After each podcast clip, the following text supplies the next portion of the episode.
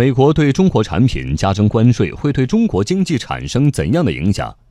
由央行货币政策委员会委员、清华大学金融与发展研究中心主任马骏牵头的研究团队进行了定量测算，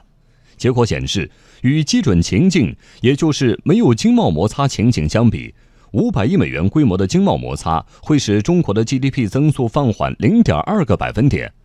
这个估计已经充分考虑了出口减少对其他相关行业的第二轮、第三轮影响。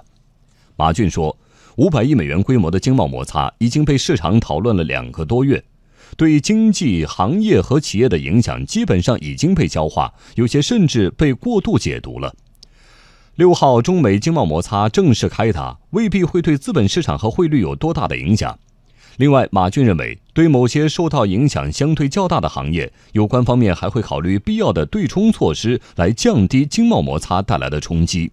中国国际贸易学会专家委员会副主任李勇解读：中国有底气、有能力保护国家和人民的核心利益。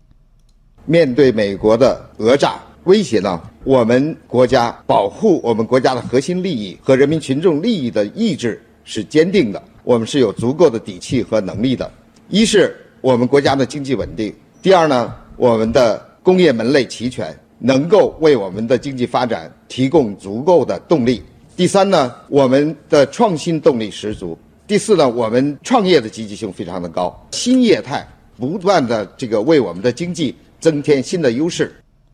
最新消息，昨天中国在世贸组织就美国对华“三零幺”调查项下正式实施的征税措施追加起诉。